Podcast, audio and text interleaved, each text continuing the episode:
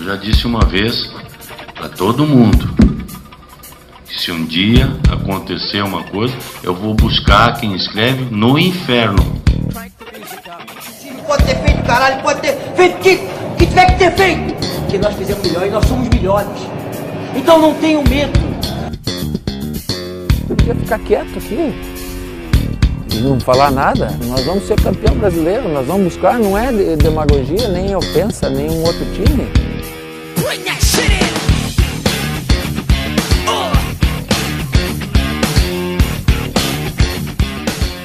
Dia, boa tarde, boa noite, palestrinos de todo o Brasil e de todo o mundo. Está no ar mais um podcast Jardim Suspenso. E hoje a gente está feliz pra cacete, amigos. Né? Estamos gravando aqui no domingo, dia 9 de 8 de 2020. Mas no dia 8, o Palmeiras foi pela 23ª vez campeão paulista, se colocando logo em segundo lugar no ranking de títulos de Campeonato Paulista. Afinal, né, a gente é sempre campeão das grandes competições desse Brasil e das nacionais nós somos os maiores. E o nosso rival, como sempre, o nosso maior freguês. Ganhamos do Corinthians ontem nos pênaltis, atuação histórica de Everton e Patrick de Paula. E a gente vai refletir um pouco sobre o jogo de ontem, sobre as nossas ideias e sobre tudo o que aconteceu naquele jogo. É, estamos dedicando esse programa mais uma vez é, às famílias que perderam os entes queridos pela pandemia de coronavírus, é, Covid-19. São 100 mil pessoas e a gente tem que falar sobre isso porque é um genocídio em curso no Brasil. E sempre é importante lembrar o que está acontecendo aqui, tendo em consideração que o futebol não é um mundo à parte. A gente está inserido nesse meio. Mas enfim, vamos tocar o barco. Estamos aqui com Igor, Guilherme e Jorge. Dá um oi para o pessoal aí, Igor. Bom momento, bom dia, uma boa tarde, uma boa noite para todo mundo que está ouvindo a gente. Vocês estão ouvindo agora uma saudação feliz e, e, acho que acima de tudo aliviada depois do, do, do que aconteceu no jogo de ontem. É, foi um jogo que levou a gente de um marasmo completo que mesmo mesmo ganhando, né, a gente estava ali numa situação meio meio é, é, o jogo caminhava para um fim normal, caminhava para um fim comum. Se acabasse daquele jeito a gente ganhando, talvez até fosse a gente não fosse lembrar disso tanto nos próximos dias, mas futebol é uma coisa que as coisas acontecem do jeito que elas têm que acontecer, ainda mais tratando de Palmeiras. E é isso, tô, tô contente, tô aliviado, tô, tô um pouco anestesiado ainda, depois de tudo que aconteceu. um grande final de semana para todos nós. E é isso. Vamos lá. É, boa noite, Jorginho. Boa noite, Gui. Vamos que vamos. Boa noite aí, pessoal. Queria falar que eu tô feliz demais também. Queria falar principalmente que eu não sabia que eu ia ficar tão feliz com a conquista de um campeonato paulista. Ainda mais do jeito que as coisas estavam caminhando no nosso time, como as coisas estão caminhando no Brasil no ano. Eu acho que esse título foi um alívio para a gente. Foi, foi do jeito que foi, com aquele empate do Corinthians, emoção a flor da pele. Eu já estava dando tudo a perder quando o Corinthians empatou. Eu já tava dando como perdido, na verdade, né? Mas tudo deu certo aí no final e a gente foi campeão. E esse programa vai ser só alegria hoje. É uma, uma honra, colegas, estar de novo com vocês é, no programa mais, mais feliz e mais light até agora, eu acho. Né? É, feliz pelo, pela conquista, por, por ter sido como foi, por ter coroado jogadores que são merecedores, que é o caso do Everton, que acho que a gente vai falar mais é, ao longo do programa. E é isso. É, é, poderia ter sido um pouco, um pouco menos tenso, né? Mas é, faz parte. Acho que passou um filme na cabeça de todos os palmeirenses na hora do, do pênalti no jogo. De porra, velho, vamos perder para esse cara de novo em casa. Mas é, os deuses do futebol já davam sinais de que a maré estava virando, desde o do primeiro jogo em Itaquera. É, a defesa do Everton, o Ramiro não ter feito aquele gol, é, não ter sobrado nenhuma bola desviada e entrado no nosso gol sem, sem, no, sem noção nenhuma, que é o que geralmente acontece contra o Corinthians. E deu tudo certo, é isso. É... Agora vai você, Ti. Beleza, galera. Antes de entrar necessariamente nas partes das festividades, é, a gente viu que o Lucha ele tem repetido as escalações, né? E por ter usado a escalação da final ontem, que no caso ele entrou com Everton, Marcos Rocha e Vinha, Gustavo Gomes e Felipe Melo, Gabriel Menino, Patrick de Paula e Ramírez, repetindo esse meio-campo com três jogadores que atacam e defendem. E na frente, Zé Rafael, Luiz Adriano e William. O Palmeiras tem um modelo de jogo definido, né, gente? É... Eu acho que o Lucha já desistiu de procurar esse meia articulador. Tanto que o que indica isso para mim é quando ele faz a substituição no, no intervalo, que ao invés dele colocar esse, esse meia, ele tira um dos meios, meio campo e coloca o Bruno Henrique. Né? Ele já, a, substituição do meia já não é a primeira que ele faz. Ele não busca isso o tempo todo mais. Uma coisa que eu tenho percebido com os jogos. Vocês acham isso também? Nós temos a escalação modelo? A gente tem o um esboço da escalação modelo.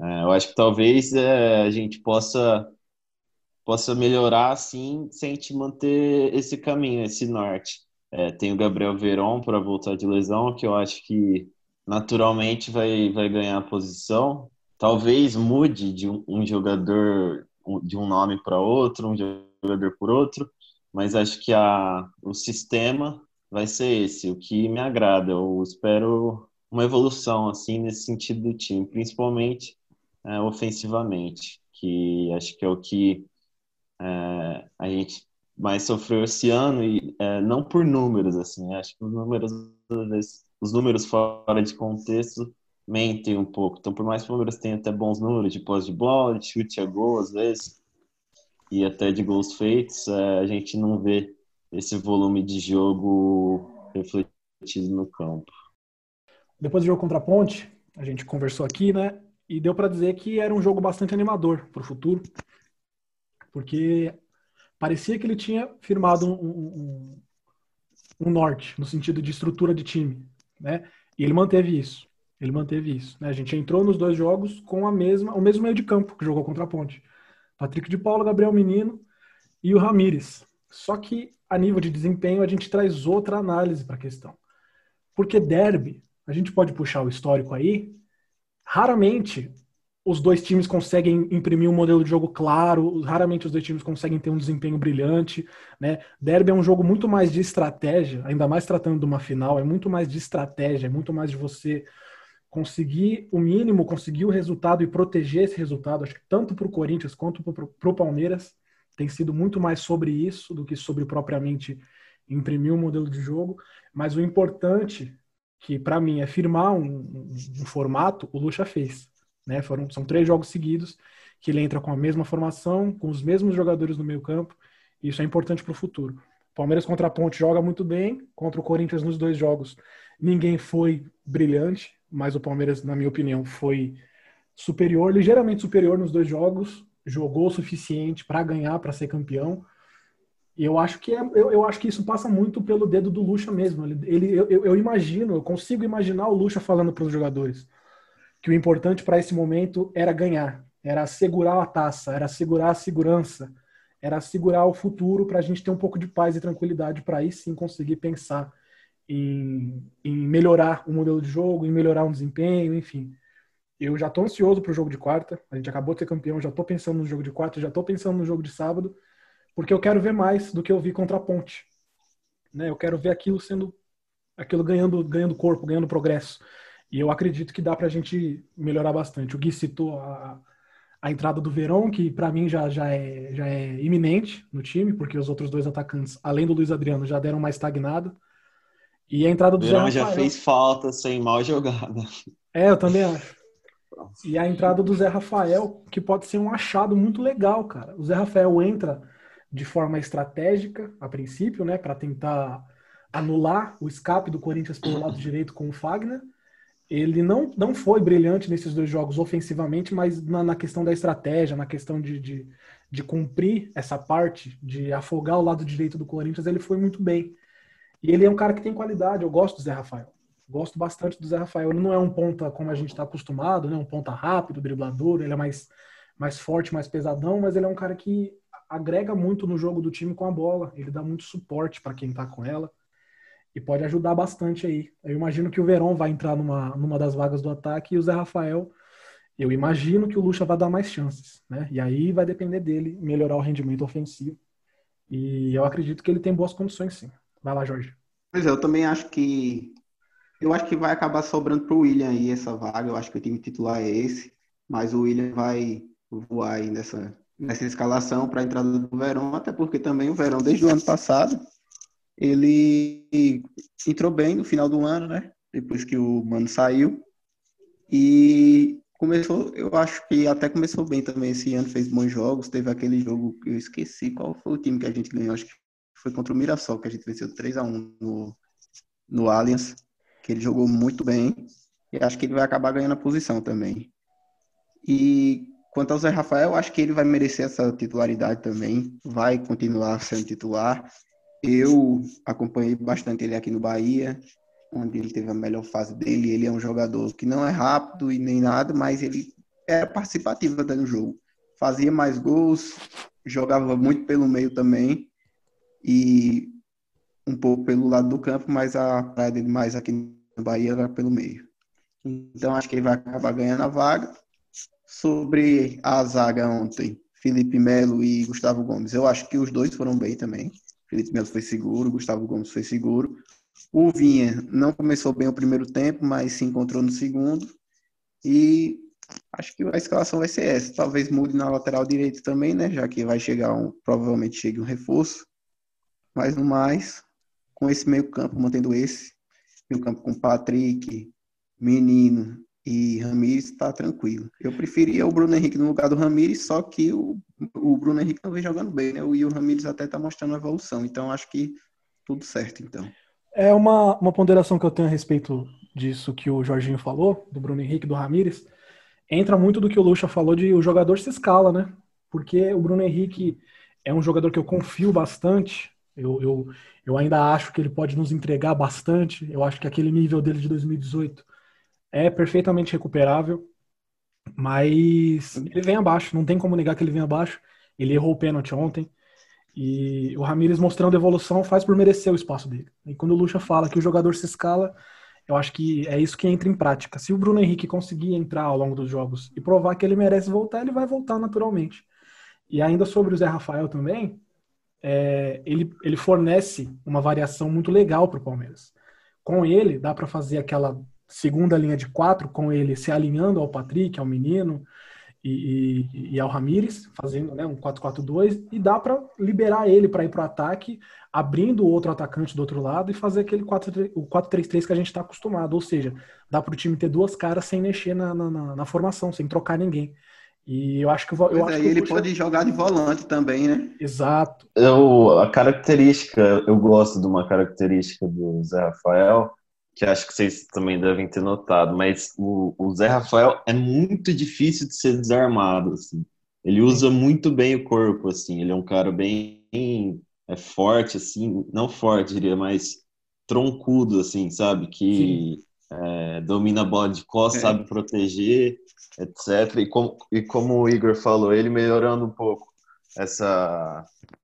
A, participando um pouco mais do ataque, tendo melhores tomadas de decisões, chegando um pouco mais para dar o último passe ou para finalizar.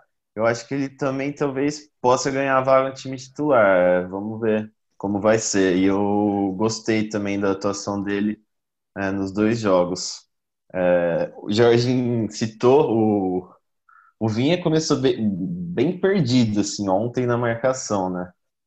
Mas ele deu melhorou e deu um passe para o Luiz Adriano que foi coisa linda, né? Não foi um não foi um, um cruzamento sem sem direção. Ele não rifou a bola para a área, né? Foi uma assistência mesmo. E acho que ele vai melhorar mais ainda. Ele mandou. Sim, achou o Luiz que é menor no meio dos dois zagueiros do Corinthians que são grandaços, assim, né? Foi perfeito. E, e que jogador é Luiz Adriano, hein? Que jogador, amigos. Calma lá, Jorge, vamos chegar lá. Vamos chegar lá. É, apenas um breve comentário. Eu gosto de um jogador igual do estilo do Zé Rafael, né? Por tudo que vocês já citaram. E eu acho que o Zé Rafael vai ser muito importante ao decorrer do ano, devido à sequência de jogos que vamos ter. A partir daqui é jogo quarto domingo, quarto domingo, quarto domingo até janeiro. Então vai ser uma, uma grande sequência de partidas. E o Zé Rafael ele parece ser um, um atleta que fisicamente ele está sempre muito bem e ele tem essa polivalência, né? Da frente pro, do, do meio campo para frente ele joga em praticamente todas as posições exceto do centroavante. Então um jogador assim ele é muito importante para se ter no elenco eu acho que o Lucha ele está conseguindo encontrar as melhores formas de, de, de, colocar o Zé Rafael em jogo. Quando for um jogo que a gente precisa mais bloquear as laterais da, da equipe adversária, que atacam muito, o Rafael é um jogador perfeito para isso. Concordo com a observação de vocês que o William, e eu adoro o William, o William é um dos meus jogadores favoritos do elenco. Inclusive, ele seria meu capitão na partida, né? Porque eu sempre eu vejo a liderança dele como uma liderança muito boa para o grupo. Mas ele vem realmente muito mal. Então. E o Gabriel Veron, cara, pelo que a gente já viu ele jogar nas competições de base, pelo que a gente viu fazer ele fazendo Palmeiras em pouco tempo, não tem 10 jogos como titular completos, é questão de tempo para ele tomar a vaga do William e ele tomar a vaga de alguém, sei lá, no Real Madrid e tomar a vaga de alguém na seleção brasileira, que é um jogadoraço. É, ele, ele é muito bom. Vamos Uma ter que vaga aproveitar. do menino Ney. pois é. É um cara que a gente vai ter que aproveitar bem, porque a gente vai ter, a gente sabe que a gente vai ter ele por pouco tempo aqui. Ele tem 17, 18 anos agora. Se a gente conseguir segurar até os 20 é milagre, né? A gente sabe disso. É capaz que ele saia ainda esse ano, né? No final do ano. Sim, Geralmente isso está é. acontecendo, né? Gente, ainda tem isso. Eu acho que Oi. sair do time para virar um cara que entra para ser para botar fogo no jogo, para ser um talismã, eu acho que isso pode ser bom pro William, mais do que para qualquer outro. Porque Concordo. a gente bate na tecla aqui do, da questão do protagonismo, como a gente comentou no último episódio. Ele é um cara que, às vezes, quando ele tem que ser o cara, quando ele tem que ser o resolvedor, ele, ele apanha um pouco, ele sofre um pouco, e aí causa uma frustração. E, ele, e, e quando é o contrário, que ele acaba entrando e faz um gol, ou então que ele vai substituir alguém numa, numa partida esporádica, ele entra e faz o gol, ele acaba surpreendendo, né, por a expectativa ser um pouco mais baixa. Também gosto muito do William, quando a gente fala que, que o Verón tem que entrar no lugar dele, não é nada específico contra ele, não. É uma, é uma, é uma, mera, é uma mera ponderação técnica, né? Uma, uma mera ponderação de jogo mesmo, sabe? O William é um cara que, que, que a gente conta muito com ele pro, pro, pro futuro, para essa sequência aí. Ele é um cara muito importante para você ter. Pois é. E Vou atrasar mais um pouquinho. Antes da gente chegar na parte boa, eu quero que vocês tentem me explicar. Por favor, tentem realmente, porque eu já não consigo mais. Aquele final de jogo foi desesperador, mas eu gostaria de entender as substituições que o Luxemburgo fez. Ele tirou todos os atacantes do time e deixou só o Rony. Aquilo para mim foi um, absurdo. Ele colocou um monte de meia não sei se ele já previu que ia para os pênaltis de alguma forma e colocou os caras que ia bater pênalti, mas assim, foi desesperador aquele final de jogo, antes do pênalti acontecer, inclusive, né? O Scarpa pegou uma bola na ponta que se ele segura dois segundos a mais, a gente não tinha feito pênalti em cima do jogo. É. Ele deu um chute do meio campo, ele deu um passe errado. O Veiga, coitado, ele não, não apareceu, ficou no meio dos zagueiros do e não apareceu, né? Mas o que não é nenhuma novidade, né? É. Enfim, eu tô tentando evitar a corneta porque eles bateram um pênalti muito bem ontem, né? Pênalti bem batido. Exceção do Scarpa, né? Não, não bem batido. O Scarpa quis errar. Eu tenho certeza que ele quis errar o pênalti. Não é possível. Véio. Eu acho que. Obrigado, Cássio. Eu acho que ele merece uma estátua no Allianz Parque. Gustavo Scarpa. Mas só complementando a pergunta. Vocês acham que no final de jogo como aquele, o treinador ele consegue pensar taticamente? ou ele simplesmente colocou as pessoas aleatoriamente em campo para ganhar tempo, para pôr para jogar? O que vocês pensam sobre isso? Quem quiser começar, pode começar. Eu acho que ele tem a obrigação né, de pensar taticamente, mas eu acho que ele pensou mesmo foi em segurar o jogo. Por isso que ele povoou ali o meu campo com esses jogadores aí que eu prefiro nem comentar o que eu penso sobre. Mas ele deu uma, uma povoada ali no meu campo para segurar o jogo, tirou todos os atacantes.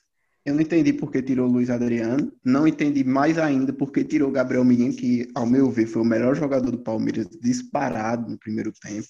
Eu acho que ele foi o único jogador do jogo que jogou bem no primeiro tempo, inclusive, também. Mas é, ele deu sorte ali. Não, sorte não, porque aquele passe do Vinha foi sensacional. De achar o gol logo no começo do segundo e foi povoando para poder segurar o jogo. E conseguiu, né? O Corinthians não fez perigo nenhum para a gente o jogo todo, nem no primeiro tempo e nem no segundo tempo. O Corinthians não chegou perto do gol. Mas aí, infelizmente, né, o para o nosso desespero, teve aquele pênalti ridículo do Gomes no final, que os caras empataram quando foi ali, eu não, eu fiquei sem acreditar naquilo ali, passou um filme na minha cabeça. Mas enfim, acho que ele errou ao tirar todos os atacantes do time, porque o Corinthians não atacou a gente, mas a gente também não atacou o Corinthians praticamente, né, no jogo. A gente teve bolas com o Scarpa para isso, só que pela falta de um jogador de ataque, não conseguimos é, reverter em gol. Sobre as substituições, é, a gente comentou outro dia que é, às vezes, às vezes não, quase sempre você colocar um jogador como o Lucas Lima junto do Rafael Veiga, junto do Scarpa, é, não faria sentido, porque não realmente não bate as características. Agora, você colocar os três juntos, aí é para acabar também, pelo amor de Deus. Eu sei que o Lucha estava assim, desesperado. Desesperado não, mas estava título na mão e tudo mais. Eu, pelo menos, teria colocado um jogador talvez mais físico, que é o caso do Wesley, etc e tal. Mas, enfim, no fim, os três bateram pênalti, é, com exceção do Scarpa, né, que graças a Deus que ele não, não exerceu a, a principal skill dele no, no pênalti, né? Que agora foi o chute fraco para dentro, né? Mas, mas acabou entrando. E, e o resto, pelo menos, cumpriu aí o, o, a obrigação. E na hora do pênalti, eu vou. Eu até comentei com meu irmão e com meu pai ontem. É, não tive muita. Eles não, não concordaram muito comigo, mas eu falei. Se o Gomes não faz. Não que eu tô defendendo o Gomes, ele foi bem bem animalesco na hora do pênalti, mas se ele não faz o pênalti, acho que o Jô tinha feito o gol, assim, na canhota dele, dentro de dentro da área. Sei que tinha muita gente, mas enfim, eu não, não que eu, que eu esteja defendendo, mas foi excesso de vontade, assim. Enfim, acho que é isso. Você, o, você o Gomes, tentando se iludir, amigo. O Gomes, naquele momento ali, ele ele estava se atirando em todas e estava acertando todas. E aí eu acho que mistura um pouco de excesso de vontade com excesso de confiança. Ele estava se jogando em todas pelo alto, por baixo, acertando todas. E aí quando vai aquela última bola para a área, eu acho que ele pensou, vai ser só mais essa, vai ser só mais essa e, eu, e o jogo acaba. E aí ele foi do jeito que Sim. foi, não pensou direito, foi estabanado.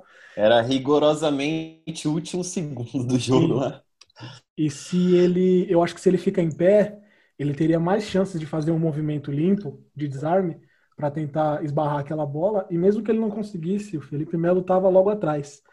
Então, se o, se o Felipe Melo consegue. Não, se o, se o jogo consegue finalizar, o Felipe Melo estaria logo em cima e talvez não fosse gol. É o que eu acho, né, vendo, vendo o lance do replay. E respondendo a pergunta que o Ti fez a respeito da, das mexidas, primeiro eu acho que existe alguma questão física em relação ao Gabriel Menino né? Porque no primeiro jogo ele tomou aquela porrada lá, machucou a canela, foi substituído, a gente entende. Só que nos dois jogos da, da, da final ele parecia estar tá fazendo um jogo bom, pelo menos no meu olho, pelo menos na minha opinião, ele estava fazendo um jogo bom. O Lucha tirou nos dois e jogou aquele balde de água fria, pelo menos em mim, não sei em vocês. E sobre as entradas do, do trio sem sal, que é o trio Lucas Lima, Rafael Veiga e Gustavo Scarpa, eu sinto que eu consigo entender na cabeça do Luxo o que ele quis ali, né? A ideia dele, evidentemente, era segurar mais a bola, gastar o tempo e, e levar o jogo para o final. Ao mesmo tempo que, em caso, em caso de pênaltis, ele teria três caras que a gente que a gente imagina que sejam três bons batedores. O Rafael Veiga tem um aproveitamento excelente batendo pênalti, embora com a bola rolando não faça muita coisa. O Lucas Lima também é, é, é conhecido pela batida na bola e o Gustavo Scarpa tem a questão do chute forte para fora, que no pênalti, pelo menos, até onde a gente lembra, ele tem condições de bater bem. Mas aí contra o Corinthians no ano passado, eu vou lembrar aqui, teve pênalti, ele bateu mal pra caramba e o goleiro pegou. Ontem bateu fraco, bateu mal de novo. Só que aí o Cássio deu aquela, aquela forcinha, né? Aquela forcinha que ele não costuma nos dar. É.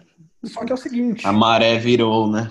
É o seguinte. Rapaz, é o, é o que eu falei. Eu, nem o Cássio acreditou que aquele pênalti ia ser tão horrível. pois é, E pois é. Ficou confuso. Pois é. Ao mesmo tempo que você faz mexidas, é natural você fazer mexidas para segurar a bola, um fator importantíssimo para segurar a bola é o fator físico. E o Rafael Veiga, o Lucas Lima e o Gustavo Scarpa não são caras conhecidos por sua intensidade, nem por sua imposição física. Faria muito mais sentido segurar o Luiz Adriano no time, que é um cara que consegue reter e proteger a bola muito bem, do que colocar caras com tão pouca fisicalidade, né? Citaram Wesley aí, literalmente qualquer outro cara, podia ser o Angulo, enfim, qualquer outro cara que conseguisse correr para segurar a bola lá na bandeira de escanteio e tomar porrada nas costas e sofrer falta, seria melhor. Literalmente qualquer um cara desse. Mas o Lucha, o Lucha, eu acho também que existe uma questão aí de gestão de grupo, sabe? De mostrar que ele confia em todos, que ele dá chance para todos, que esses caras estão lá ganhando um puta salário, e aí o Lucha quer justificar a presença desses caras. O Lucha ele sempre cita que ele tá lá para recuperar alguns jogadores, e esses três assim são os principais para mim. Ele, ele, ele tem uma expectativa muito grande, principalmente em torno do Lucas Lima. E aí a gente vai ter que aguentar, a gente vai ter que ver o Lucas Lima entrar em campo algumas vezes por conta desse, desse motivo. Se ele vai jogar bem, se ele vai jogar mal. A gente já a gente vem sabendo o que esperar do Lucas Lima, né? Eu já, já, já, já reclamei bastante dele aqui. Acho que hoje não é muito, não é hora para isso, não. Beleza, eu concordo em passo com o Igor que o pensamento de Lucha é esse. Só que eu acho que já deu chance de bem, né? A gente já. Todo jogo Lucas Lima entra, todo jogo Veiga entra e ultimamente, depois da pandemia, todos os jogos o Scarpa tá, tá entrando, né? E a gente não vê melhora no time. Eu acho que uma coisa que está prejudicando a gente, pelo menos ao meu ver, não sei vocês, são as cinco, o, a autorização das cinco substituições. Porque o Lucha muda muito o time. É, é, eu acho que ele se sente na obrigação de fazer as cinco substituições ou alguma coisa do tipo. A gente está sendo muito prejudicado por isso. E sempre sobra para essa galera, como Veiga, Lucas Lima, Scarpa. Eu acho que dos três, o melhor aí é o Veiga ainda. O Veiga é, O Jorge, ainda tem uma questão que é muito importante para o elenco do Palmeiras, é que o nosso Sim. elenco, time reserva e titular, eles não são iguais, não são nem sequer parecidos, né? Sim. A gente joga com três jogadores de meio, de muita fisicalidade em posição, e no meio campo reserva, ontem, os meios, o meio campo reserva era Bruno Henrique, ok, as mesmas características, Scarpa, Veiga e Lucas Lima, ou seja, são completamente diferentes. Isso vai prejudicar muito a gente se o Lucha quiser continuar utilizando as cinco substituições. E no caso, acho que ele vai precisar, inclusive, Sim. pela sequência de jogos. Então, o nosso elenco, por ser muito desnivelado, ele causa essa distorção dentro da própria partida. Você tem um time que ataca de um jeito, que defende de um jeito. Quando você troca as peças, por mais que você tente manter uma a posição, os jogadores têm características diferentes, né? Então não vai rolar. É uma, é uma é. coisa que o Palmeiras tem que pensar muito quando for reformular o elenco no começo do ano que vem. É como deixar os dois times mais iguais. O Matos ele contratava jogadores é, simplesmente por questões de mercado e pouco pensando em montagem de elenco. Ele ia empilhando pecinhas e não é assim que se pensa futebol, né? Enfim. Pois é, é o que eu, é o que eu venho falando muito sobre montagem de elenco. É, a, o, o Matos, montou esse elenco não pensando em estilo de jogo, pensou o elenco foi montado com a finalidade de desfalcar rival. Então, quando a gente botou o Veiga, o Lucas Lima, o Scarpa, que na minha opinião não são maus jogadores, mas mas são jogadores que não funcionam no estilo de jogo que o Palmeiras está querendo, que o Palmeiras está propondo. Não funcionaram em nenhum dos estilos de jogos que o Palmeiras tentou ultimamente também, nem do, Filipão, apesar do Lucas Lima e do e do Scarpa ainda terem jogado bem alguns jogos com o Filipão, mas eles não eram titulares. Então, essa ideologia do Mato da montagem de elenco foi o que prejudicou muito, que está prejudicando ainda o Palmeiras esse ano, e a gente vai colher frutos disso por muitos anos ainda, porque ele fez muito contrato longo com muitos jogadores, e isso reflete nas cinco substituições, né? Quando a gente muda muito, quando a gente faz muita substituição e todos os jogadores que entram têm a característica muito diferente dos jogadores que estão em campo, não dá para a gente manter a intensidade, não dá para a gente manter o estilo de jogo. Mesma coisa que se a gente tirar o Luiz Adriano e botasse o Davidson, por exemplo. A gente ia perder completamente o, a segurada de bola no ataque, porque o Davidson era um jogador que era aquele jogador para dar casquinha, jogador de contra-ataque, jogador de bola aérea, que o Luiz Adriano não é tão assim. Então é isso, acho que é, é as sobre... substituições estão prejudicando e talvez se mudasse para três ia ser melhor para a gente, né? Vamos torcer aí Sobre já, as... já tem um movimento disso. Pode Sobre ir. as substituições é, que o Jorge falou, que o Lucha parece que tem, tem meio. Ele se sente obrigado a fazer, mas eu acho que, na verdade, acho que todos os jogos que eu vi até agora, todos os técnicos fizeram, cara, assim, substituições. Inclusive o São Paulo hoje, no primeiro tempo, ele já, já trocou, tirou o Gabriel, que estava com o amarelo, colocou o Jair volante. É, a propósito, fica aí a, é, o sincero sentimento de que de que o, o, Mengão, o nosso Mengão possa voltar aos trilhos aí, é, as, nossas, as nossas condolências a uma crise instaurada no, no nosso Mengão, que trouxe aí o Abel Braga, que, que habla para comandar o time. Mas acontece, infelizmente. Já tá tendo rixa de jogador, hein? Crise no Flamengo. Crise na Gávea. Crise na Gávea. Toma... Acabou em campo. Mate... Acabou em campo. Matheus Ferraz lamenta. pois é, gente. Agora vamos para a parte boa do jogo, de aproveitar o clima. É, eu quero que vocês comentem assim o que vocês, o que vocês quiserem sobre o atleta, pai de família, bom exemplo, lindo, né? Além de tudo, ele é bonito. O nosso centroavante Luiz Adriano. O que Posso ele começar? representa? Pode começar, meu Posso querido. começar, cara? Eu, eu, Igor Ricardo dos Santos, eu tenho um apreço por ele, do mesmo jeito que eu tinha um apreço pelo Barrios. Porque eu lembro, eu, eu, eu tô na internet, eu falo de futebol há muito tempo e tal, tipo, nunca de maneira profissional, né? Eu só gosto mesmo, desde que eu era moleque. E uma vez o Luiz Adriano foi especulado no Palmeiras, acho que ali era, era 2009, mais ou menos, e eu fiquei muito iludido, né? Eu comecei, eu tive uma aproximação em relação ao jogador, vendo coisa no YouTube, na época ele estava no Shakhtar ainda, e eu me iludi muito, né? Era garoto ainda, era moleque ainda, e quando a gente vê essas coisas quando a gente é pequeno, a gente fica com a cabeça a milhão. E eu fiquei muito, eu fiquei muito, sabe, eu interagi muito com isso. Eu, eu torci muito para ele vir, acabou que ele não veio, o Palmeiras não tinha muita condição na época e tal. E eu fiquei muito na expectativa, né? E a contratação dele no ano passado foi muito repentina. Não tinha especulação do Luiz Adriano, ele veio, assim, ele só veio. E a partir do momento que ele chega, que ele veste a camisa e tudo mais, eu fiquei muito feliz né, eu entrei um pouco em contato com aquele momento de quando eu era mais novo, que eu me iludi com a contratação do cara. E aí eu fui no estádio quando ele fez o, hat-trick contra o Fluminense, eu fui no estádio quando ele fez gol contra o CSA, e ele é um atacante que me agrada muito, como jogador e como pessoa. E é, é, por muitas vezes as pessoas não conhecerem, por, por as pessoas é, acharem que todo mundo tem que chegar, vestir a camisa e fazer cinco gols por jogo, acabou que começaram a, começou uma cobrança irritante em cima do Luiz Adriano, E sendo um jogador que a gente gosta, quando a gente vê um jogador que a gente gosta sendo cobrado, dá um incômodo. Me deu um incômodo muito grande vendo isso.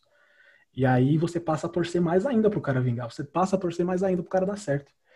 E a gente chegou num ponto esse ano que o time estava ganhando às vezes, jogava bem, jogava mal e tal, mas o Luiz Adriano começou a sempre jogar muito bem, mesmo quando o time não conseguia fazer gol, né? Mas aí ele é o centroavante, ele tá usando a 10, não tá nem usando a 9, e a responsabilidade, a culpa muitas vezes cai no cara, cai na responsabilidade dele, o time não tá fazendo gol, é culpa dele, é culpa dele, é a torcida batendo, batendo, batendo.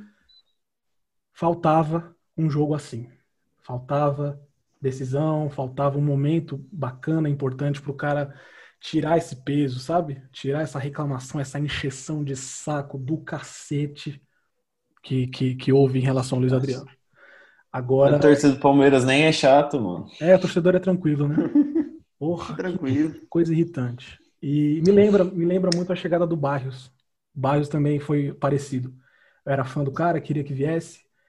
Chegou com uma cobrança gigante, mesma camisa, inclusive, camisa 10, né? Quando o Barrios chegou foi campeão, foi importante no título, do mesmo jeito que o Luiz Adriano foi agora.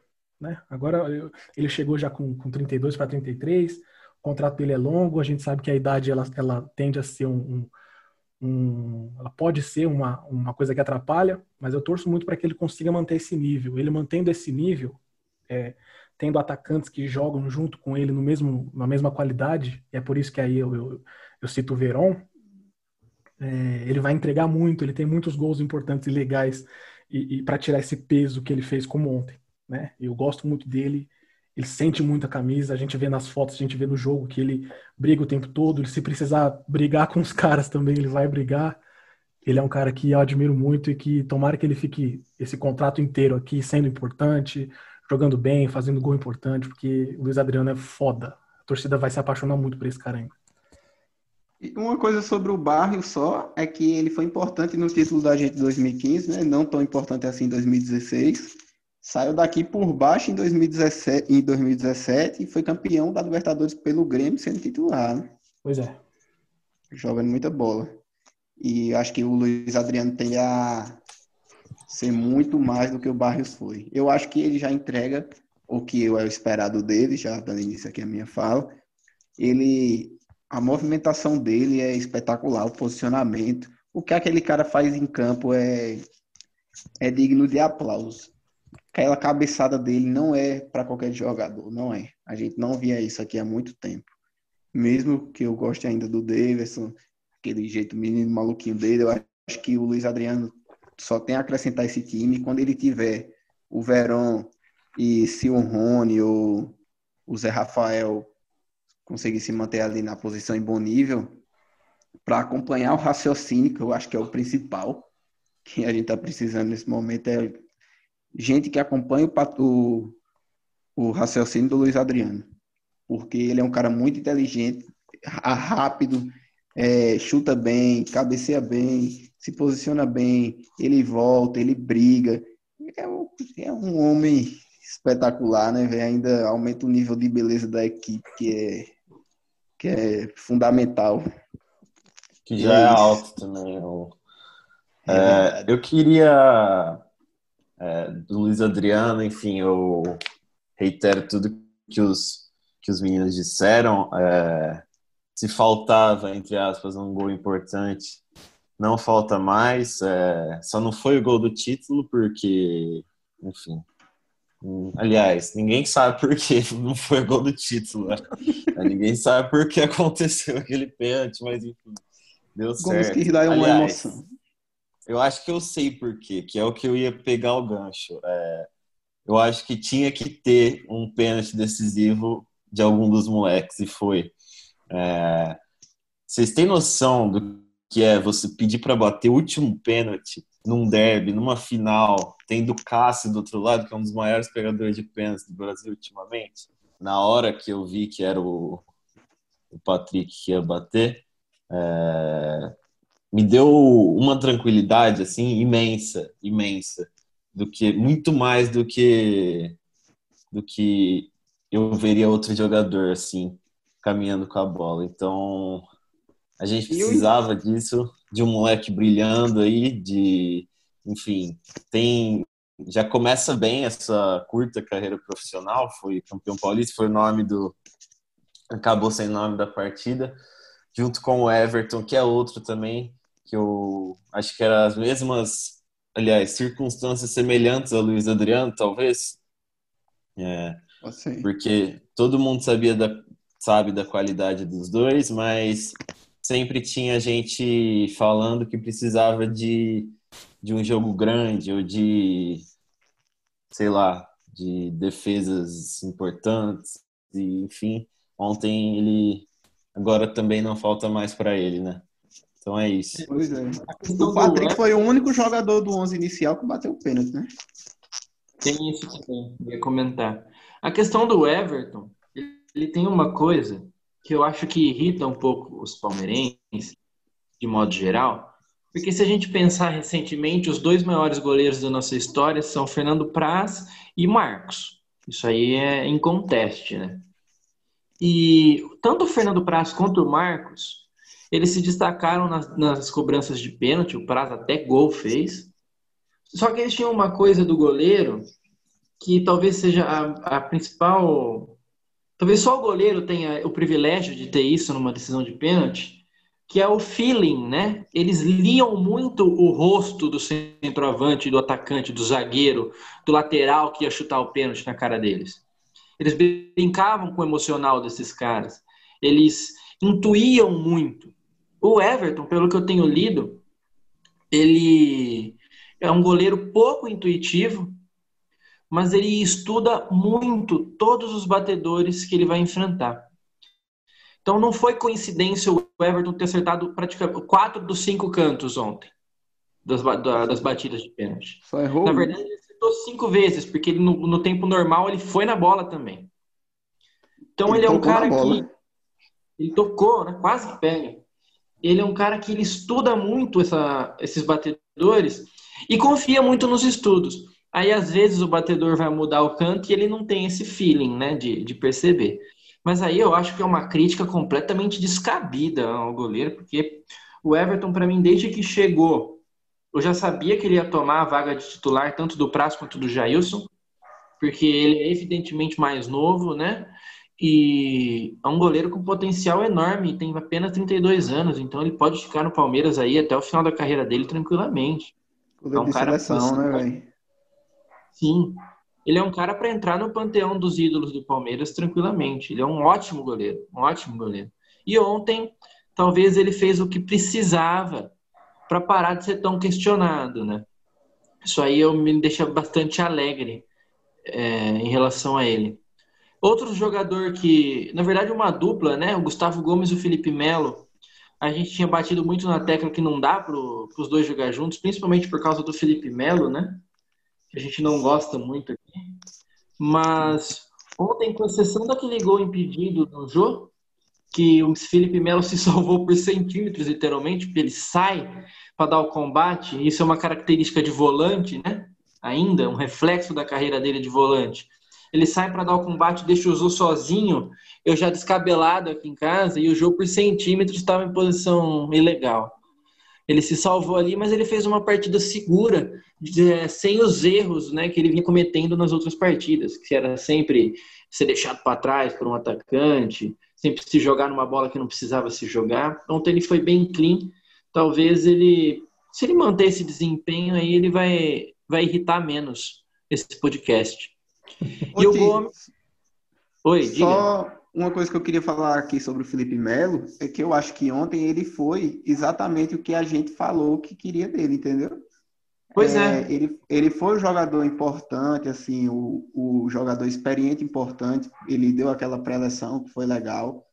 É, ele deu o apoio necessário que se espera do- de um capitão do time. Ele foi seguro na defesa. Eu acho que é isso que a gente espera dele. É isso que a gente cobra dele. É ele deixar de aparecer muito como ele gosta de aparecer. Como, e ontem ele não apareceu muito deixou para aparecer para fazer a zoeira ali só depois do jogo. Eu acho que esse é o certo. Belo Eu bom é acho o que que a gente não ouve durante o jogo, né? É. Então, acho que acho que ele foi exemplar ontem. A gente critica muito ele, isso não quer dizer que eu acho que ele é, deve ser titular, continuo achando que não deve, continuo achando que tem jogadores melhores no elenco, mas que a gente possa ver mais desse Felipe Melo de ontem, né?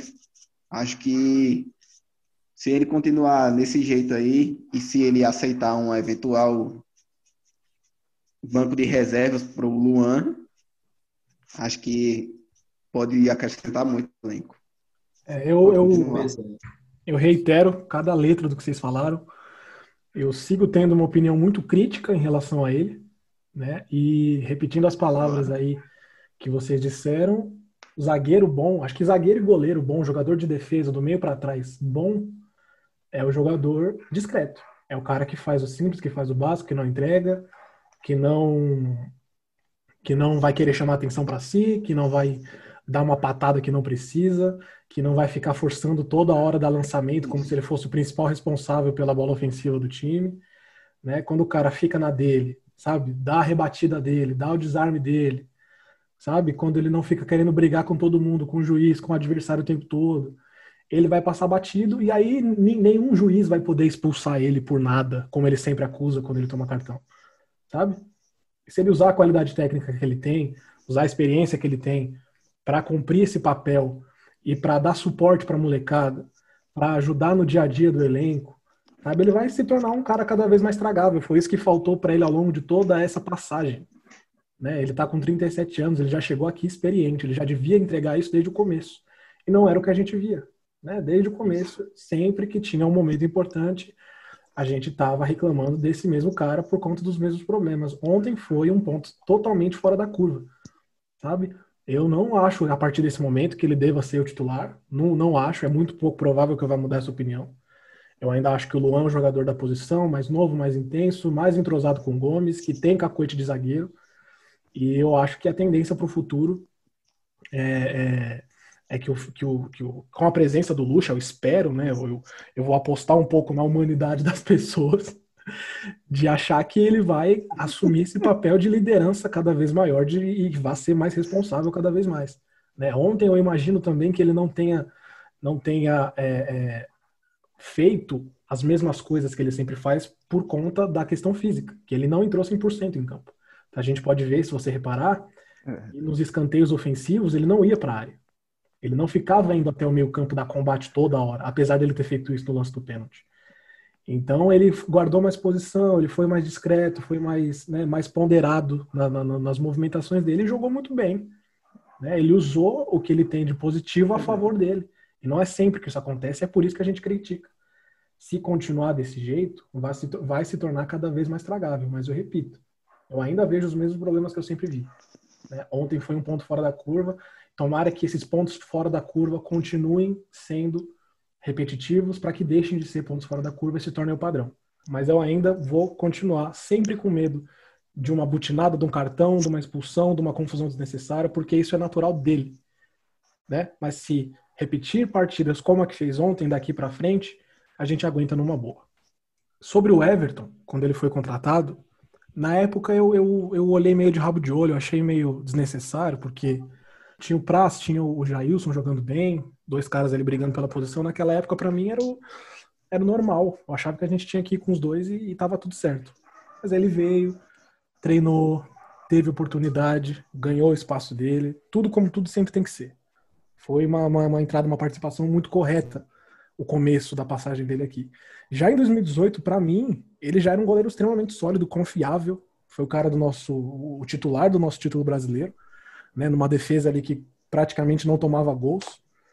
Mas ainda assim, as pessoas, a sensação que eu tenho, que eu tinha, né? Espero que isso tenha ficado no passado, é que as pessoas ficavam caçando motivo para falar do Everton, sabe? Porque ah, não faz defesa importante ah, não é, não é decisivo em jogo importante, não sei o que, não sei o que, não sei o que. Primeiro, sobre defesa importante. Quando o cara tem bom posicionamento, cada vez menos ele vai precisar fazer um movimento espalhafatoso para fazer uma defesa. Sabe? E o Everton não é esse tipo de goleiro. Sabe? Tem excelentes goleiros no mundo inteiro que não são esse tipo de goleiro e que têm sua regularidade, que são importantes e que quando precisa fazer um movimento, consegue o Everton tem uma envergadura Muito. Que tipo de goleiro? Eu chamo de goleiro Felipe, do Corinthians. Ah, é um Felipe? Sim, que dava salto. Ele pulava em toda a bola, a bola ia em cima dele, ele pulava que nem um louco. Exato. Ele esfarangava pelos... Detesto. o narrador gritar e chamar atenção, né? O Everton não é esse cara, entende? E aí tem a questão ah, de ser decisivo, ser decisivo, ser decisivo. A questão de ser decisivo tem muito mais a ver com oportunidade de ser decisivo, com chance, o momento de ser decisivo do que qualquer outra coisa. Esse momento de ontem iria chegar para ele em, algum, em alguma hora, a gente ia passar por isso, entende? Ele ele não teve a chance de se provar ainda. Ele não tinha tido. Né? Quando chegou o grande momento, quando chegou o grande teste, ele cumpriu. Então, por que, que as pessoas reclamavam dele, sendo que essa oportunidade nem tinha chegado ainda? Sabe, agora chegou. Se era isso que faltava, se era isso que, que, que tanto se exigia, que tanto precisava para algumas pessoas confiarem na qualidade dele e no poder de decisão dele, tá aí, não falta mais. Sabe? É, eu, eu, eu, eu, eu sinto que eu estou falando aqui sobre algo que não precisaria ser falado naturalmente. Entende? Vem ah, teve a falha no jogo do, do, do derby, não sei o quê. Foi uma bola desviada. Qualquer goleiro está suspeito a passar por isso. Sabe? Não é não é porque era o Everton. Podia ser qualquer outro cara. Podia ser o Jailson, podia ser o Fernando Prazo, o Marcos. Sabe? Uma bola daquela ali acontece. Entende? A gente não vai. Você pode procurar o quanto você quiser, você que está aí na sua casa ouvindo e não gosta muito do Everton. Você pode procurar o quanto você quiser com a camisa do Palmeiras e até com a camisa do Atlético. Ele não é um goleiro de tomar gols bestas, assim como não é um goleiro de ficar fazendo é, acrobacia pra caralho. Ele é um goleiro de posicionamento, um goleiro de estudo, um goleiro de, de, de saber o que o adversário vai fazer e não necessariamente ficar ali na questão de, de tentar mexer com o emocional nem nada do tipo. Cada um tem o seu perfil, cada um tem o seu jeito e o Everton é um cara extremamente competente no que ele faz. Espero que daqui para frente esse jogo tenha servido para as pessoas pararem com essa besteira de ficar perseguindo o cara de graça. E eu deixei o melhor por último, gente, e não tinha como ser diferente. É... Toda vez que eu olho, eu lembro e eu penso sobre a partida, só vem uma imagem na minha cabeça, né? Que é a do nosso menino Patrick de Paula. Que jogadoraço, que menino de ouro que o Palmeiras tem nas mãos. Ele é um, atleta para mudar a, o nível do time. Ele, ele, já mudou o nível do nosso meio-campo, já. Ele e o Gabriel Menino, mas vamos falar, focar especificamente nele. É uma história maravilhosa que trouxe ele para o Palmeiras. Parece ser um menino de boa cabeça, é, um rapaz que se preocupa em jogar bola mais do que falar, isso é importante, né? E nessa família. idade, geralmente, a molecada... Família, né? Isso. Geralmente, a molecada nessa idade é... ou é muito tímida ou fala muito, né, para aparecer. O Patrick não é nenhuma das duas, né? Ele se impõe em campo como se nada tivesse acontecendo. Parece que ele tem 32 anos de idade, jogando um derby. Ele, inclusive, né, eu tive que ler que ele parecia muito nervoso em campo ontem, mas não vou tocar. não vou, eu prometo que eu não vou comentar isso. Pegou a bola, pediu para bater o último pênalti. Não sei até onde isso é uma romantização do Luxemburgo, né?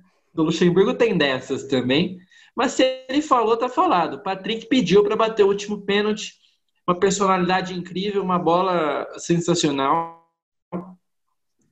E eu acho que é um jogador que o Palmeiras deveria aproveitar por pelo menos aí dois ou três anos a mais, além a partir de agora, né? Ele tem 20 anos, dá para segurar mais um pouquinho. E como o Igor falou lá no Twitter dele, se a gente pagar rios de dinheiro para Lucas Lima, Scarpa e afins, é a nossa obrigação no, numa eventual transação do Patrick de Paulo, uma eventual, eventual proposta, é, erguer o salário dele nesse nível, porque ele é um menino que, além de render muito futebol Palmeiras, financeiramente ele vai se pagar e vai sobrar ainda, né? Pelo menos eu penso isso. Ele é jogador para Barcelona, é jogador para Real Madrid, é jogador para Manchester City, para grandes treinadores. Mas vamos segurar ele um pouco, né?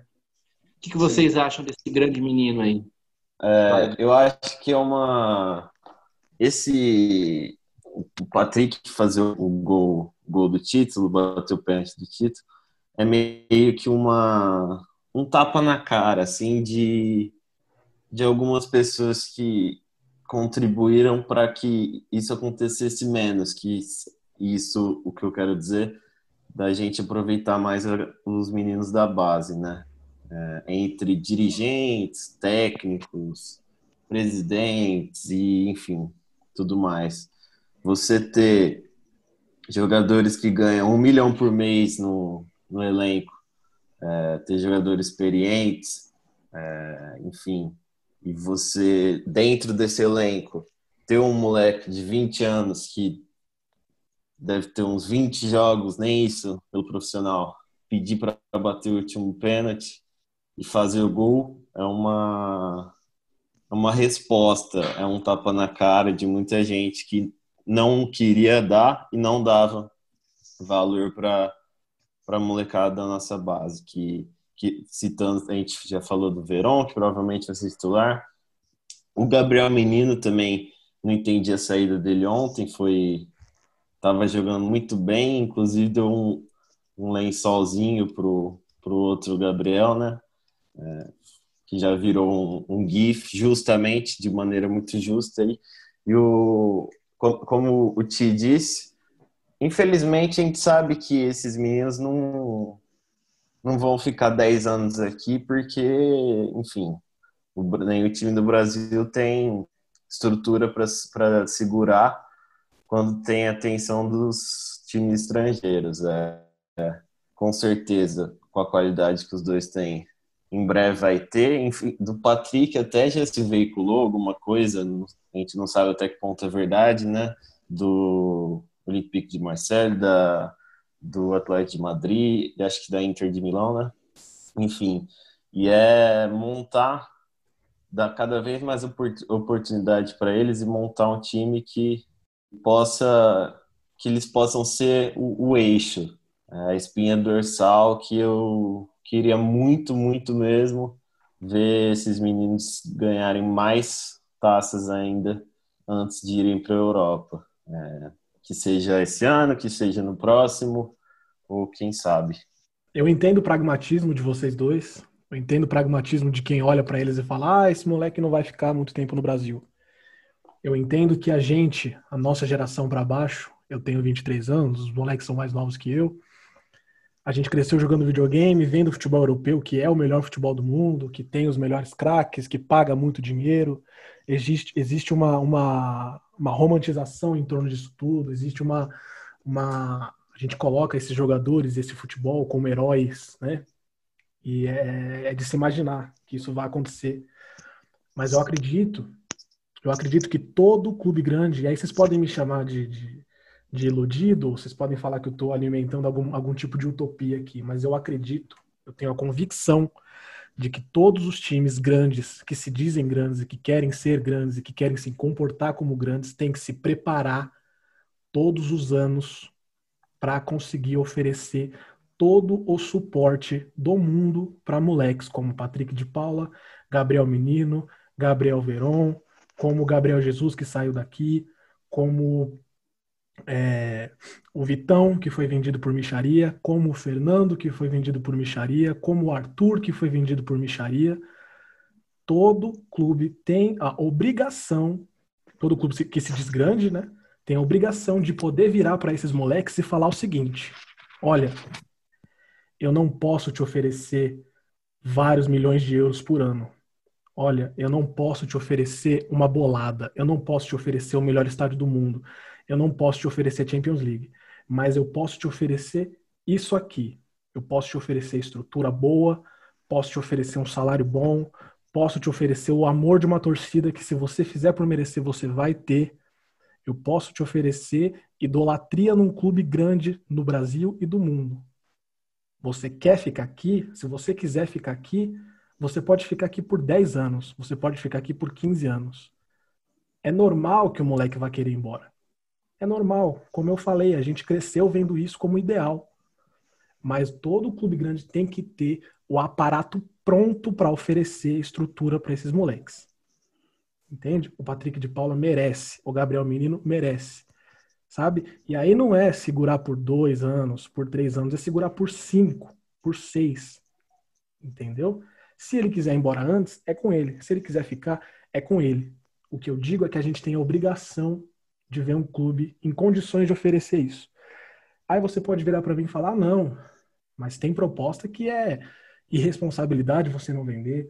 Ah, não, mas às vezes você precisa vender aqui para conseguir montar um elenco melhor. Eu sei, tudo isso existe, tudo isso faz parte do futebol, tudo isso é rotineiro, tudo isso, né? Mas eu penso que a gente tem que parar de enxergar essa rapaziada como commodity. Tem que parar de enxergar essa rapaziada como mercadoria. Entende? Porque aí a gente não vai poder reclamar no futuro que, ah, porque no Brasil não se tem mais ídolos. Ah, no Brasil não se constrói mais ídolos. Ah, a seleção brasileira não vai para uma Copa do Mundo com um craque que joga no Brasil, como era antigamente, né? Os românticos adoram falar disso. A gente não vai poder falar disso porque a partir do momento que todo moleque bom aparece, a gente já está falando dele na Europa. Entendeu? Eu acho que é uma questão que é concreta, isso acontece mesmo, a molecada quer ir embora mesmo, isso faz parte. Eu não estou negando isso. Mas eu acho que a gente tem que começar a tentar nadar um pouquinho um pouquinho contra a corrente. A gente não vai segurar todos. A maioria vai continuar indo embora mesmo. Mas a gente tem que ter condição de oferecer estrutura para essa molecada ficar. Porque é assim que a gente evolui, né? E aí entra na coisa de parar de vender esses moleques como mercadoria para continuar pagando jogador velho, jogador enxaguado. Por isso que é importante você evitar de ter um Lucas Lima ganhando quase um milhão por mês e não fazer nada. Entende? Porque aí você tem espaço para oferecer essa estrutura para essa molecada. E isso tem a ver com mudança de mentalidade. Patrick de Paula, Gabriel Verão, Gabriel Menino são a chance que o Palmeiras tem para mostrar: olha, estamos arrependidos da forma que tratávamos a nossa base. Vamos tentar tratar de uma forma mais inteligente e que valoriza mais esses moleques. Entende? Eles, a maioria deles ainda vai querer ir embora. Repito, faço questão de repetir. A maioria deles ainda vai querer ir embora, mas a gente tem que tentar manter esses moleques. Porque a gente sempre fala que a gente está perdendo a essência, está perdendo a essência, está perdendo a essência. É óbvio que a gente está perdendo a essência. A gente está vendendo a essência. Patrick de Paula era um moleque que saiu da favela. É um moleque que podia ser um amigo meu, podia ser um amigo do meu irmão, podia ser um moleque que cresceu na minha rua, podia ser um moleque que foi para a escola comigo, um moleque que eu vi jogar. Do mesmo jeito, o Gabriel Jesus é do bairro, do lado do meu aqui. Sabe? É futebol de rua mesmo sabe? É a questão de não se intimidar mesmo, de não ter medo mesmo. Essa molecada não sente nada, o Lucha falou, não sente pressão. Isso é o futebol. Isso é a essência do futebol. Se a gente quer mais Patrick de Paula, a gente tem que alimentar isso. A gente tem que cobrar isso. A gente tem que exigir isso e parar de ficar com esse papo de que moleque não tem casca para jogar no Palmeiras. Porque o moleque entrou, jogou mal um jogo, jogou mal dois jogos, como foi o Arthur, e aí, ah, não serve, ah, não serve, ah, empresta, ah, vende logo, porque a gente não sabe se ele vai, se ele vai dar certo. Entendeu? Se você vende um moleque desse por micharia, ele dando certo, ele não dando certo, você vai ficar com aquela micharia ali, vai, vai bancar o salário, três, quatro meses de salário do Lucas Lima e acabou. A gente tem que apostar no futebol, tem que apostar na molecada, entendeu? Se eles quiserem ir embora, tudo bem, mas a mentalidade tem que ser essa. Falei muito já, segue daí. Pois é, é, concordo com tudo que o Igor disse, concordo com tudo que o Gui falou. Eu acho que tudo passa primeiramente por projeto.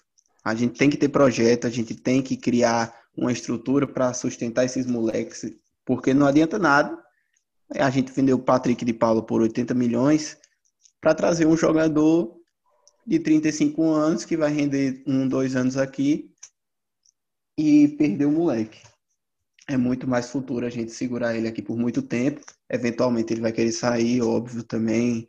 É, pode ser que não, mas como o Igor falou, é muito provável que queira, mas o mais importante sempre é lutar para manter. Lutar para manter e só largar se não der mais. E só largar se for algo muito, muito irrecusável. E o Palmeiras sempre teve essa cultura de não usar o base, como o Igor falou aí, que que a torcida sempre fica nessa de que moleque não tem casca para jogar no Palmeiras, que moleque não aguenta jogar no Palmeiras. E eu faço uma pergunta, né? Se o, se, se o moleque aguenta jogar no Grêmio, se o moleque aguenta jogar no Flamengo, se o moleque aguenta jogar no São Paulo, se o moleque aguenta jogar no Santos e no Corinthians, por que não aguenta jogar no Palmeiras? O Palmeiras tem sim uma base boa, tem sim uma base muito vencedora, talvez a melhor base do Brasil nos últimos cinco anos, um trabalho espetacular, mas que nunca foi usado, né? Está sendo usado só agora. E isso é bom, antes tarde do que nunca. É, como o Guilherme falou também, é um tapa na cara de muita gente. É um tapa na cara de muito dirigente que, que, que não usou a base, tapa na cara de muito dirigente que contratou jogador jovem para usar daqui a três anos como foi falado. É tapa na cara de torcedor que simplesmente não queria ver jogador novo no time porque não tem casca, como já foi falado. Tapa na cara de jornalista que fala que moleque tá nervoso, mas faz o gol no quinto pênalti da final contra o Corinthians, contra o maior jogador da história dos caras no gol. Então é isso, né? O Patrick de Paula é craque, ele é um monstro, o Gabriel Menino é um monstro e o Verón apesar da gente não ter visto tanto, tanto por causa da pandemia e da lesão, não tenho dúvida que vai se tornar um monstro. E a gente tem que desfrutar muito desses moleques aí, tem que extrair o máximo de alegria possível que conseguir deles e tem que tentar manter, manter o projeto e continuar assim. E quando se tem projeto, não vai, não vai parar só em Patrick de Paula, em Gabriel Menino, em Gabriel Veron, em Lucas Esteves. Não, vai surgir mais. Só olhar o programa aí, já teve o, o Arthur que saiu, o PP tá jogando muito e hoje já apareceu outro jogador que também, não sei o nome, esqueci agora. Isaac. Isaac. Aí. Isaac, que também joga muita bola e a gente também pode seguir por esse caminho. Cada hora, cada ano revelando mais novos talentos. E é isso. É isso mesmo. E se, é, emendando no que o Jorginho falou, o projeto. Projeto. A gente, quando eu falo de cobrar mudança e cobrar cultura é cobrar projeto. Porque, como eu falei, se o Patrick vira para o Palmeiras amanhã, se o menino vira para o Palmeiras amanhã e fala: Olha, obrigado por tudo, quero ser vendido, aceite a proposta. Se você mantém a mentalidade, amanhã ou depois vai aparecer outro, sabe? Ou então depois vai aparecer outro, depois vai aparecer outro. E a cultura que eu digo é sempre da torcida cobrar a presença desses garotos e de não ficar marcando o cara quando ele errar um primeiro passe, quando ele perder um primeiro gol na cara, quando ele passar um momento de nervosismo, um momento difícil. Sabe? Se a gente quer base, a gente tem que alimentar base e, e, e ter paciência, né? Ter paciência, tem que ser um solo fértil para que isso possa florescer, para que isso possa crescer. Tem que ser um terreno é, é, um terreno que, que abrace isso, que não seja tão hostil, que não seja tão inóspito, como o Palmeiras costuma ser com todo mundo. Aí não é só com a base. Mas se a gente quer base, a gente tem que entender que a mudança não é só de dentro do clube. A mudança tem que ser nossa também aqui fora. E também, para completar aqui, só, Igor, rapidinho, e que o uso da base está sendo comum e muito mais rotineiro no mundo do futebol em geral, tanto também na Europa, como a gente está acostumado a falar, né? Que eles sempre gastaram muito dinheiro, só que agora o mercado está inflacionado e a base vem sendo refúgio de muitos times. O Arnold aí é exemplo de lateral da base, que hoje é o melhor lateral direito do mundo. O Real Madrid vem investindo muito em jogadores jovens aí para o Real Madrid B e também na sua base. E a gente tem, tem o Foden também. City. Tem o City também, muito investimento, o Borussia Dortmund, que é já há muito tempo é, referência nisso. O Arsenal. Pois é. Só um minuto, gente. Veja que um, um time como o Manchester City, que tem todo o dinheiro do planeta, achou importante investir em base em revelar jogador. Exatamente. Então, ter dinheiro é. não significa que você tem que contratar indiscriminadamente. Não, você tem que produzir o seu também. A gente é acostumado. O Foden é um jogadorzão, né? A gente é acostumado aqui no Brasil a sempre é, focar o nosso pensamento: ah, meu time tem que arrecadar, meu time tem que ter um patrocinador, meu time tem que conseguir contratar jogadores. Quando, na verdade, isso é importante, né? a arrecadação, a questão financeira é importante no mundo capitalista, obviamente, mas a produção interna ela sempre vai ser mais importante. Porque. Só um minuto, você... Igor. É, esse pensamento aqui é tão forte que o período de maior audiência dos canais esportivos são justamente nas férias, onde começa o mercado de transferência, né? Pois é, pois é, pois é. Então, quando um time aqui no Brasil, eu vou citar o Santos como exemplo. Quando um time aqui no Brasil passa por um momento financeiro de dificuldade, eles apelam para onde? Para base. Pois é. Entendeu? O Palmeiras em 2014, quando a base ainda nem tinha sido reformulada, apelou para onde? Vitor Luiz, Natan, João Pedro, Gabriel Dias, entendeu? Sempre vai ser a base. Se você tem uma base forte, você nunca vai ficar na mão. Nunca vai ficar na mão. Por isso que a gente a gente se acostumou a ver o time dos anos 90 com um monte de craque, a Parmalat contratando todo mundo e tal. Eu acho que isso isso plantou na cabeça do torcedor algo muito muito muito forte nesse sentido, né? A a próxima presidente do Palmeiras, que é a Leila Pereira, que é uma bilionária, que é a, patrocinadora atualmente também e tal, existe muito essa essa expectativa quando se fala no futuro com ela entrando ali como presidente, existe muita essa expectativa de, meu Deus, ela vai contratar Deus e o mundo para fazer o Palmeiras ganhar a Libertadores e ganhar o Mundial. E o torcedor já fica histérico com essa ideia, né? E aí me preocupa. Me preocupa porque a gente está vendo um momento onde a base está ganhando relevância, está ganhando importância. Se a gente voltar para essa questão da obsessão com contratações caríssimas, a questão da base vai ser negligenciada de novo entende? Eu tenho muito medo de verdade de chegar a esse período e entrarem jogadores que vão tirar espaço dessa molecada sempre. Sabe? É importante ter investimento, é importante ter o dinheiro, é importante que você possa contratar, mas é importante a mescla. É importante que você tenha os dois elementos juntos. Porque a qualidade técnica de uma contratação bombástica vai ajudar o moleque que está surgindo a se desenvolver entende? Mas você não precisa de, de, Um time tem 11 jogadores, você não precisa que seis ou sete sejam contratações bombásticas. Você precisa que seis ou sete, o ideal é que seis ou sete sejam da base. E, e, pontos específicos tenham contratações mais pesadas, digamos assim. Pelo menos na minha opinião. É o planejamento do, do River, o... né? Que é, o, que é o time de mais sucesso na América do Sul na década. Exatamente. E o, o torcedor também, eu queria pontuar que o torcedor é, a paciência não é só, só para a evolução dos jogadores. O torcedor tem que saber e entender que, mesmo com uma base bem estruturada, mesmo com investimento e todo o suporte que, que o Palmeiras dá para os meninos na base, é, vão aparecer é, Gabriel Jesus, vai aparecer Patrick de Paula, vai aparecer Gabriel Verón. Só que uma vez ou outra vai aparecer também um Daniel Lovinho, assim. Então, não é todo, todo jogador que vai subir profissional que necessariamente vai ser um craque de bola. É, e nem por isso que as, é, o torcedor, não só o palmeirense, mas o torcedor brasileiro em si, gosta muito de generalizar as coisas, né? É, ah, e nem precisa que... ser craque também, né? É, exatamente. Só precisa ajudar o time.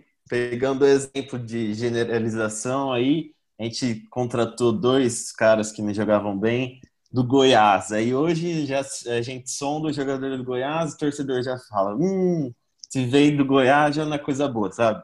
E o torcedor palmeirense tinha um pouco disso com a própria base, assim, acho que é, recentemente. Isso tá, é um sentimento que tá, tava já sendo, sendo tratado é, esse ano, ano passado, e ontem foi exorcizado, assim, espero, espero eu.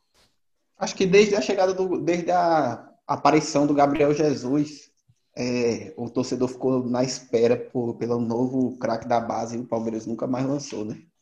Sim, aí entra o, que é. falou, entra o que o Gui falou. Não é todo moleque que vai ser o Gabriel Jesus. Mas você pois é. pode, você não vai revelar um cara nota, nota 9 todo ano, mas você pode revelar dois caras nota 8. Ou então dois caras Ou... nota, nota 7,5 que vão virar um cara nota 8, entendeu? Ou então um cara nota 7 que consiga ficar aqui por bastante tempo.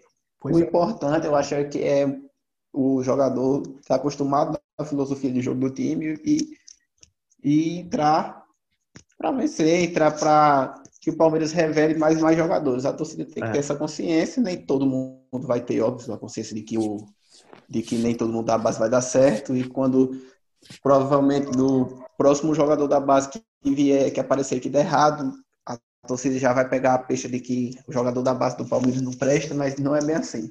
A gente tem que continuar com essa cultura de uso da base, continuar lançando garotos e é isso aí. Só um exemplo, é, se a gente, se o Palmeiras tivesse aproveitado nesses últimos anos, por exemplo, é, dois é, pontas, jogadores de beirada, é, como a gente estava falando, que não precisa ser um, um craque todo jogador da base, pode simplesmente ser um bom jogador que vem do banco. Se a gente tivesse aproveitado um jogador que a gente vendeu, que foi o caso do Fernando Sostano, a gente não teria gastado 25 milhões no Carlos Eduardo, não teria gastado 13 milhões no Eric, não teria gastado mais alguns milhões de outros jogadores. Não teria, Se tivesse teria... ficado com o Arthur, não, tive, não precisava comprar o Rony, por exemplo.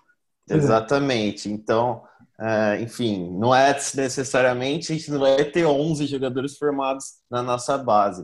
Uh, se a gente tiver 4, 5, 6 no time titular, mais um jogador importante vindo da base, a gente não vai só, só assim, revelar bons jogadores, a gente vai também oferecer uh, um, um, orçamento, um caixa mais saudável e não fazer uh, loucuras aí por jogadores de qualidade questionável para ser para ser bonzinho assim. e é isso. E aí, só uma coisa sobre jogadores do Goiás é que nem o Real Madrid contrataria Cristiano Ronaldo se ele jogasse no Goiás. Será? Pois é, né? Mas o Real Madrid contrata gente do mundo inteiro e quando a gente vê, eles já estão lá jogando, né? É impressionante. É, enfim. É, galera, eu acho que a gente se estendeu um pouco hoje aqui, né?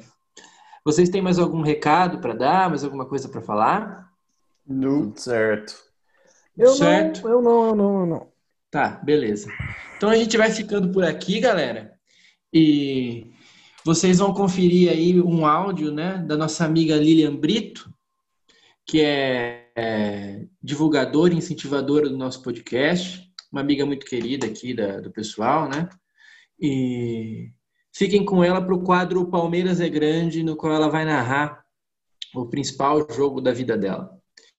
E nós vamos se despedindo por aqui. Quero mandar um abraço especial ao atleta Fagner, que deve estar no abatedor se recuperando. E espero que fique tudo bem com ele tá certo? E, e outro abraço também para o atleta Gabriel, é, meio campo do Corinthians, o ex-palmeirense Gabriel, que vai colher tudo o que merece na, durante a carreira dele ainda. Então, um grande abraço a todos, galera. Fiquem com Deus. Bom dia, boa tarde, boa noite. Até o próximo. Ai, cara. E o Zinho vai para a cobrança.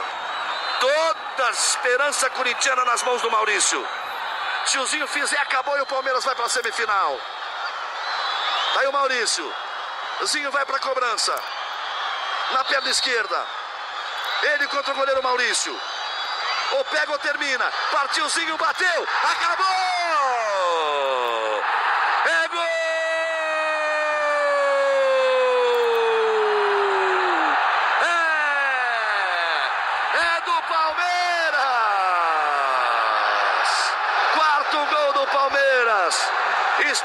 classificado o Palmeiras para as semifinais.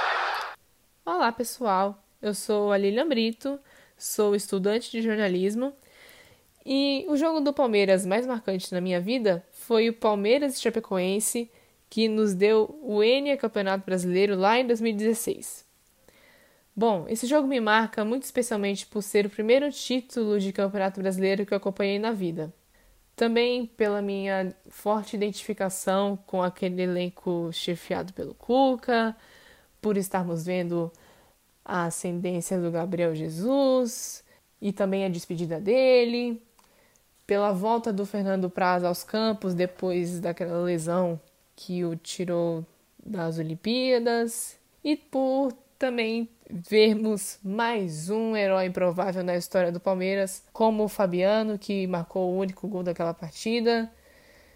Enfim, sem dúvidas, esse título foi muito gratificante para mim pessoalmente.